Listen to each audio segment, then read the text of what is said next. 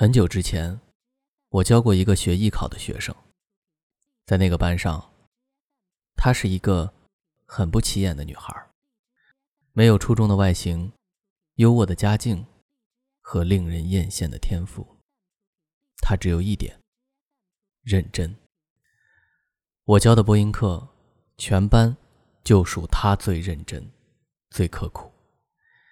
那些看似简单的练习，只有她。认真在做那些看似乏味的作业，只有他认真笔记。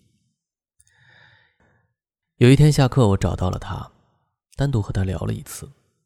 我说：“在这个班上，你的先天条件不是最好的，但你认真的态度比所有人都强。